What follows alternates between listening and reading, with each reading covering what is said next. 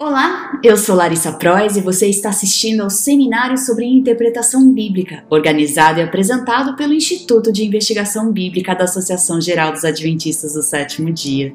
O Dr. Frank Hazel, diretor associado do Instituto de Investigação Bíblica, está aqui para nos falar sobre o que aprenderemos nesta aula. Obrigado por se unir a nós, Dr. Hazel. Então, qual é o tópico que vamos estudar hoje?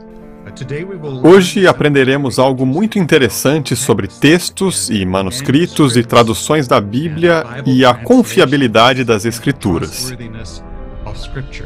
Aprenderemos alguns fatos interessantes sobre a relação de tudo isso.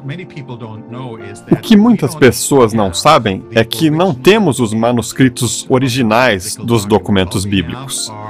Tudo o que temos são cópias de cópias de cópias.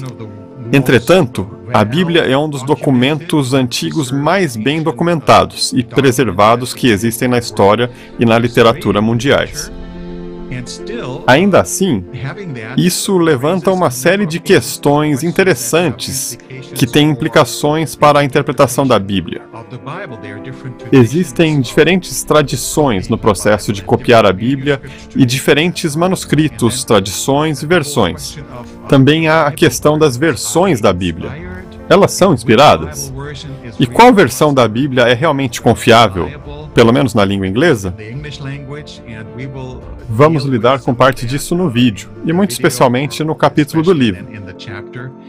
E também lidar com algumas questões importantes, a fim de aprendermos fatos interessantes sobre, talvez até pequenos erros adormecidos, como se infiltraram no processo de transmissão e como podemos detectar essas coisas e ainda assim acreditar na confiabilidade do texto bíblico. E a quem teremos o privilégio de ouvir? Este assunto é apresentado pelo Dr. Clinton Wallin. Ele é um estudioso do Novo Testamento da América do Norte. Ele tem grande experiência nisso.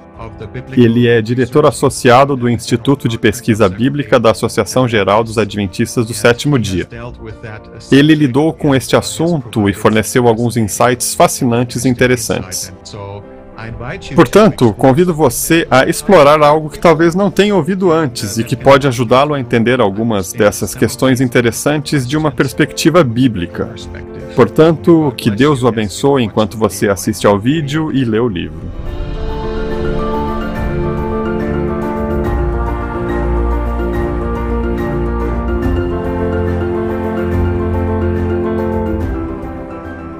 Unindo-se a nós agora está o Dr. Clinton Wallin para falar sobre o tema das variáveis, das versões e da confiabilidade das escrituras. Obrigada, Dr. Wallin, por estar conosco. Ao pensar na Bíblia e na razão pela qual devemos depositar a nossa confiança nas palavras escritas neste livro, é realmente possível saber com que exatidão o texto bíblico nos foi transmitido ao longo dos séculos? A Bíblia é de longe o livro mais bem preservado da história. Nenhum outro livro antigo chega perto. O Antigo Testamento é bem comprovado em vários manuscritos, hebraicos, medievais, que são muito bem feitos. Sabemos disso graças aos manuscritos do Mar Morto, que datam de mais de mil anos antes da época de Cristo e mostram uma boa concordância com todos os manuscritos que tínhamos anteriormente, ou seja, antes da sua descoberta. Portanto, sabemos que o texto do Antigo Testamento está muito bem preservado e temos até dois amuletos de prata que preservaram a bênção sacerdotal daquela data até meados do século 7 a.C. Então é interessante. Nós temos esses textos antigos do Antigo Testamento disponíveis e em relação ao Novo Testamento, está ainda mais bem preservado. Temos mais de 6 mil manuscritos catalogados do Novo Testamento que chegaram até nós. No geral, a similaridade é surpreendente. As diferenças que observamos em todos esses milhares de manuscritos tendem a ser muito menores. Eles não afetam nenhuma doutrina importante. Então, a Bíblia é realmente o livro mais bem preservado.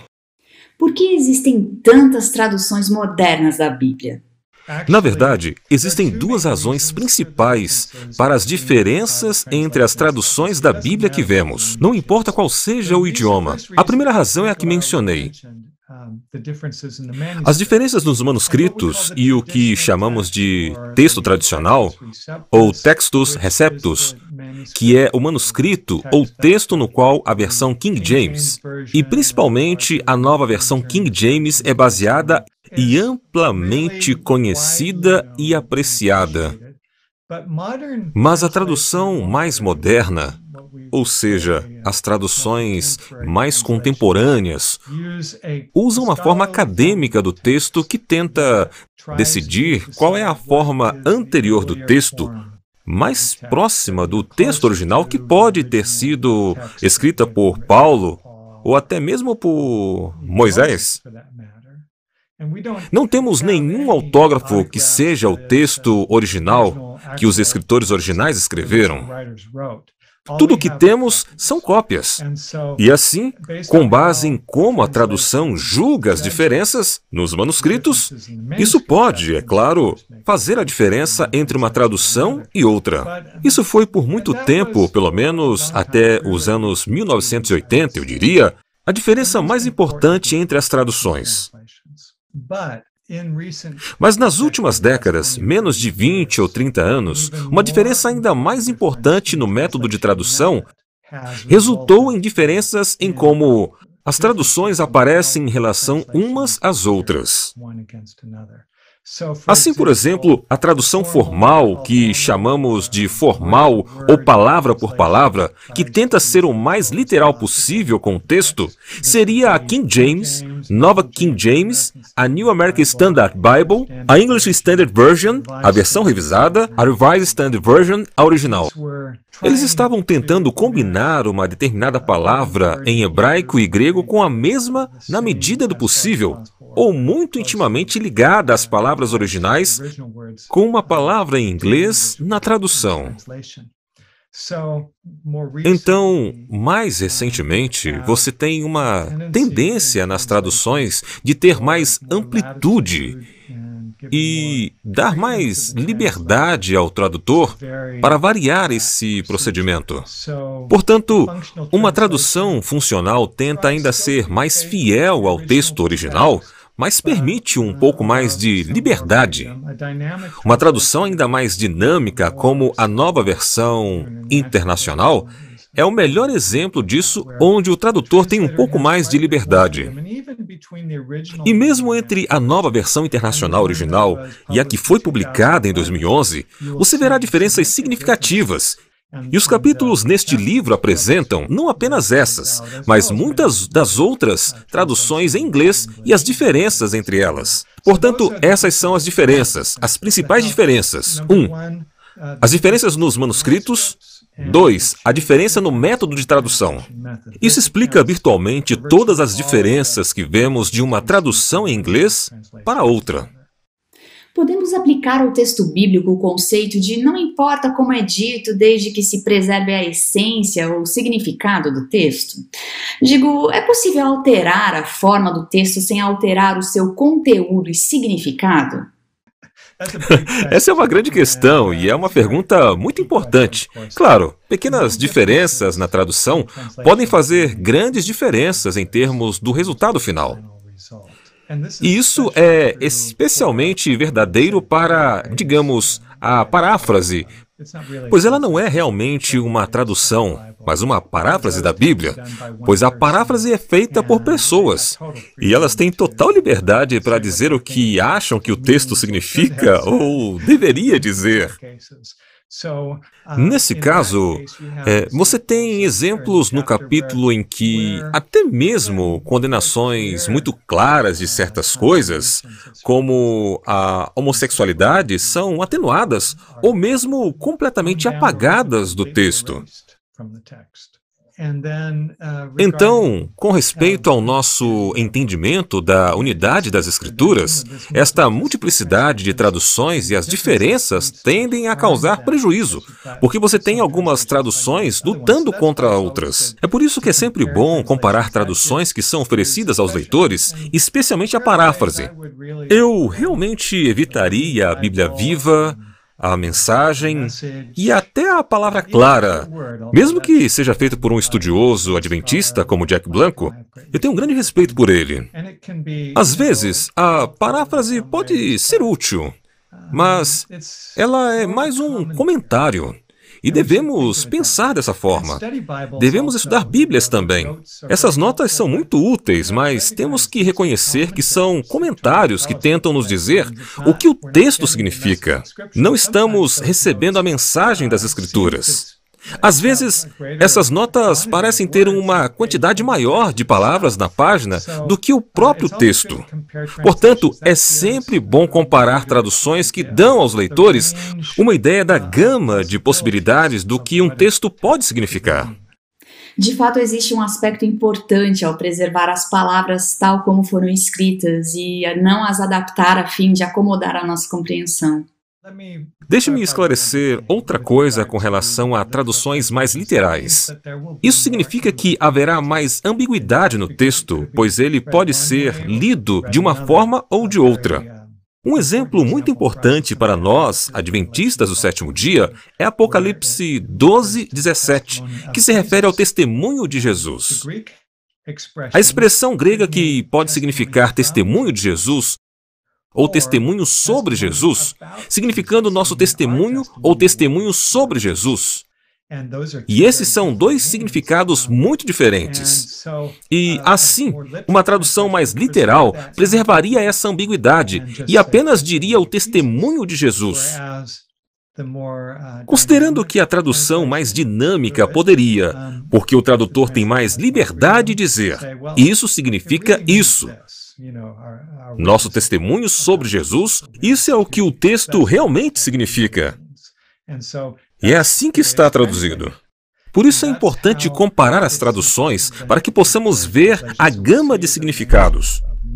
Nesse caso particular, se olharmos para as outras formas, a mesma expressão é usada até mesmo nos primeiros versículos do livro do Apocalipse. E é claro que este é o testemunho de Jesus, assim como o próprio livro do Apocalipse é de Jesus. É sua revelação a João por intermédio do seu anjo para nós. Existe algo como a melhor tradução da Bíblia? Essa é uma pergunta constante, mas a questão é que não existe uma tradução perfeita da Bíblia. Somos humanos, temos nossos preconceitos, então você não vai encontrar isso nesta terra. Não existe tradução perfeita. Isso realmente não é possível. É por isso que é melhor conhecer os idiomas originais se você puder. Porque, uma vez que você muda para um idioma diferente, é apenas uma aproximação do significado do original. Nunca pode ser exato porque as palavras originais não correspondem exatamente às palavras da tradução. Portanto, haverá algumas diferenças. Além disso, cada idioma tem seu tipo de perspectiva cultural embutida. E assim que você traduz a Bíblia, você sabe, você também está traduzindo para um ambiente cultural que não é o mesmo que o ambiente cultural da Bíblia. Portanto, isso deve ser mantido em mente.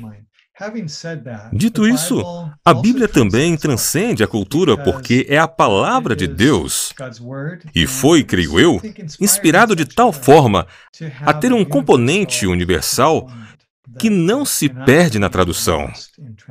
Mesmo na poesia hebraica, por exemplo, é interessante. Não é tanto uma poesia de rima, mas de pensamento, de rima de pensamento, não de som. Então, quando você pensa sobre a rima do pensamento, são pensamentos que podem ser traduzidos para qualquer idioma. Embora talvez não haja a melhor tradução, há traduções melhores do que outras, mas não necessariamente de modo geral. Você tem melhores traduções deste ou daquele texto? Novamente, todos nós fazemos o nosso melhor, mas é por isso que é bom comparar as traduções. Gosto de traduções mais literais e acho isso bom, especialmente se você estiver fazendo estudos de palavras. Porque se você estiver fazendo estudo de palavras, você quase tem que fazer isso com uma tradução mais literal, digamos, a New American Standard Bible, a English Standard Version e a New King James Version. Porque elas preservaram essa conexão. Se você está apenas lendo, então as outras versões estão ok. ou seja, as versões mais dinâmicas. Entretanto, tenha em mente que mais coisas podem ser perdidas dessa forma, e é um pouco mais fácil para o leitor. Eles trazem a Bíblia para mais perto de nós, não apenas em nossa língua, mas também mais perto de nossa cultura. É por isso que é mais compreensível, exceto aquele processo de tradução, pois não apenas traduz a Bíblia, mas depois que é traduzida, então ajusta o texto para esclarecê-lo em termos de inglês e em termos de cultura, cultura moderna. E, na verdade, é um processo de três etapas. Não apenas entender o original e traduzir para o idioma inglês, mas a terceira etapa, uma vez que a tradução do idioma inglês esteja lá, para ajustá-lo e esclarecê-lo para os leitores de inglês em nossa cultura hoje. Existe uma razão para as diferenças nas várias cópias dos manuscritos gregos e hebraicos da Bíblia? Quando você copia algo, não importa. Copie qualquer coisa no seu idioma, idioma nativo. Pode acontecer que seus olhos voltem para um ponto diferente ou para a mesma palavra, mas em um lugar diferente daquele onde você realmente parou. Portanto, o que vemos, às vezes, é onde a mesma palavra que aparece mais tarde no texto é para onde a cópia voltou. Então a lacuna entre onde essas mesmas palavras aparecem no manuscrito original que a pessoa estava copiando são deixadas de fora. Mas, nesse caso, podemos ver por que o copista saltou. Os olhos dele saltaram para a próxima ocorrência da mesma palavra, ou poderia ser um som semelhante, ou final semelhante, ou início semelhante de uma palavra. Então, nesses casos, o texto se perde naquela cópia em particular. Mas podemos comparar outras cópias e encontrar o erro que cometeram. E assim fica claro porque às vezes as letras parecem semelhantes em hebraico ou grego. E então, quando estão em cursiva ou mesmo em letras maiúsculas, às vezes e após os anos em que o manuscrito fica gasto, algumas dessas letras ficam meio desbotadas e difíceis de ler, podendo parecer uma letra diferente. Então ocorre uma confusão de letras, ou, como mencionei, a substituição de sons semelhantes ou reversão às vezes de letras ou palavras. Mas esses são erros não intencionais que se infiltram no processo de cópia. Normalmente podemos ver com bastante clareza o que o texto anterior deveria ter sido, e podemos reconhecer esses erros. Contudo, há alguns momentos em que parece haver mudanças mais intencionais no texto, e essas não estão necessariamente tentando corromper o texto deliberadamente, mas tentando melhorá-lo, digamos. Então, por exemplo, existem vários textos como Marcos 9, 29, Atos 10, 30, 1 aos Coríntios 7, 5, onde a palavra oração foi acrescida com jejum. Então, oração e jejum, porque se tornou uma prática cada vez mais importante. Não apenas orar, mas jejuar com oração. Às vezes, houve tentativas, especialmente no livro de Apocalipse, pois há alguma sintaxe incomum que diferentes estudiosos interpretaram de maneiras diferentes. Uma dissertação recente de um adventista chegou à conclusão de que as diferenças de sintaxe, que é o que consideramos um tipo de fraseologia incomum em grego, às vezes são usadas de forma diferente ou formulação diferente do que esperamos, do que estas palavras são consideradas, e são intencionais a fim de transmitir um certo significado que o autor, João, tinha em mente. Então, os escribas podem tentar corrigir isso para um tipo de sintaxe mais gramaticalmente correta, de acordo com seu entendimento, das regras da língua grega. Mas isso muda o que o autor realmente tinha em mente. Ou às vezes, há diferenças que vemos muito nos evangelhos, em que Mateus tem uma, digamos, versão do Sermão da Montanha e Lucas tem uma versão diferente. Muitas das mesmas palavras são idênticas, mas existem algumas diferenças menores. Você verá que alguns manuscritos tentam harmonizá-los, e não apenas neste caso, mas em outros casos nos evangelhos ou outras palavras das Escrituras em que pode haver textos muito semelhantes versículos muito semelhantes e eles tentam juntá-los para que sejam absolutamente idênticos ou próximos muito mais próximos. E esses são os tipos de mudanças intencionais que encontramos. Mas, novamente, muitas vezes podemos ver qual era o texto anterior. Estima-se que, em 90% de todo o texto das Escrituras, não há dúvida, absolutamente nenhuma dúvida do que o texto original dizia. Portanto, está muito bem preservado. E apesar das diferenças nos manuscritos, nós realmente não encontramos nenhum grande problema no que diz respeito a questões doutrinárias com o texto. Gosto de ler uma declaração que considero muito útil aqui nesse ponto e se encontra no livro Mensagens Escolhidas, volume 1, página 16. Alguns nos olham seriamente e dizem: Não acha que pode ter havido algum erro dos copistas ou dos tradutores? Tudo isso é provável, e a mente que for tão estreita a ponto de hesitar e tropeçar nessa possibilidade ou probabilidade estaria igualmente pronta a tropeçar nos mistérios da palavra inspirada, porque sua mente fraca não pode ver através dos desígnios de Deus. Os erros não causarão dificuldades a uma alma nem farão tropeçar os pés de alguém que não fabrique dificuldades, a partir da mais clara verdade revelada. Isso é verdade. Quanto mais estudo os manuscritos originais, até faço coleções de manuscritos, de manuscritos gregos. Eu li atentamente para os manuscritos do Mar Morto e diferentes imagens fotográficas deles, comparando-os, tentando fazer um pouco desse trabalho do que é a melhor leitura do texto. Portanto, acho que não há nenhum problema real em termos de diferenças nos manuscritos. Eles não são tão problemáticos como às vezes as pessoas lhe dão a impressão. Qual é a razão das diferenças nas traduções da Bíblia? Ao falar sobre as diferenças de tradução, falei sobre a variante. Então, um exemplo disso seria Marcos 1:2, onde a nova versão King James traz uma citação. Na verdade, há uma citação falando sobre João Batista. Enviarei à tua frente o meu mensageiro, ele preparará o teu caminho. Isso vem de Malaquias. Voz do que clama no deserto, preparem um caminho para o Senhor que vem de Isaías 40. E então são dois profetas envolvidos, certo? E assim a versão King James, a Bíblia em inglês mundial, usa o texto tradicional que chegou até nós e apenas diz: Nos profetas diz. Enquanto outras traduções, como a English Standard Version e American Standard Bible, a NIV diz: conforme está escrito no profeta Isaías, e então ele cita Malaquias e Isaías. Portanto, algumas pessoas dizem: bem, isso é um erro na Bíblia. Bem, não é. Isaías é claramente o profeta principal aqui, e é a citação mais longa. Então, a adição de algumas palavras de Malaquias no início apenas introduziu essa citação. A citação principal não quer dizer o profeta Isaías. Talvez se estivéssemos em nosso estado de espírito moderno, muito preciso, diríamos que isso não é exato.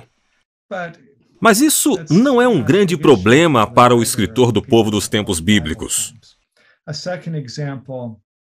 Um segundo exemplo é 1 Coríntios 13, 3, onde o texto tradicional e outros manuscritos, manuscritos gregos, onde Paulo diz: Se eu entregar o meu corpo para ser queimado, mas não tiver amor, nada ganho. Você encontrará essa leitura na English Standard Version, na New American Standard Bible e na edição anterior da New International Version. Curiosamente, a edição de 2011 da NIV oferece uma interpretação diferente. Entregar meu corpo ao sofrimento para que eu possa me orgulhar, mas não tiver amor, não ganharei nada. Então você vê essas diferenças nos manuscritos por causa de diferenças de tradução causadas por variantes. Algumas diferenças de tradução causadas por significados seriam, por exemplo, onde Daniel 9:25. E isso é muito significativo para nós adventistas do sétimo dia. Algumas traduções trazem até a ungido ao príncipe haverá sete semanas e sessenta e duas semanas. Então eles o juntaram sete semanas e sessenta e duas semanas 69 semanas, certo? Mas a versão standard em inglês, que geralmente é uma tradução mais literal, diz: Para a vinda de um ungido, um príncipe haverá sete semanas. Ponto. Depois por 62 semanas, e assim por diante. Portanto, ele separa as sete semanas das duas semanas completamente. Isso tem a ver com uma boa interpretação do texto massorético do hebraico de Daniel 25. Assim, isso muda o significado de maneira importante com base no que eles acham que um texto significa. Outro exemplo é Hebreus 11:11, 11, onde a NVI, original em inglês, diz que Abraão foi capacitado para se tornar pai. Mas Hebreus 11:11, 11, na edição de 2011 da NIV, diz: Sara foi capacitada a ter filhos. Então essa é uma grande diferença, não é? Abraão foi habilitado a ser pai ou Sara habilitada a ter filhos? Acho que houve alguma influência cultural que passou de um para o outro. Essa é uma diferença de tradução importante nesse caso. Qual é o aspecto mais importante a considerar na escolha de uma Bíblia?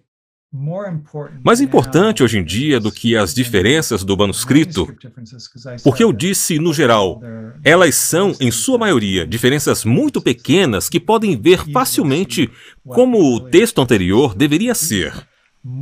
O mais importante agora são as diferenças no método de tradução. É por isso que é importante olhar com atenção para a introdução às traduções e o que elas dizem na introdução. Como fizeram essas traduções? Sim, em alguns casos é uma revelação do quanto os tradutores se inclinam em direção à cultura para que pareça bem para nós agora. Enquanto há apenas 10 ou 20 anos, eles não fariam isso. À medida que o tempo passa, parece que mudamos o foco para adaptar a Bíblia aos nossos desejos e interesses. Em vez de sermos servos da palavra, queremos que a palavra nos sirva. Um filósofo disse assim: quanto mais você aproxima o leitor do texto, mais exige que o leitor o compreenda. Essa é a tradução mais literal. Ou você move o texto para mais perto do leitor. Portanto, é mais fácil para o leitor entender. Mas é claro, há mais danos ao texto. Eu prefiro as primeiras traduções literais mais cuidadosas. Muito obrigada, Dr. Walim, por ter dedicado tempo para nos explicar assuntos tão importantes. E obrigada também a você por ter assistido conosco. Até a próxima!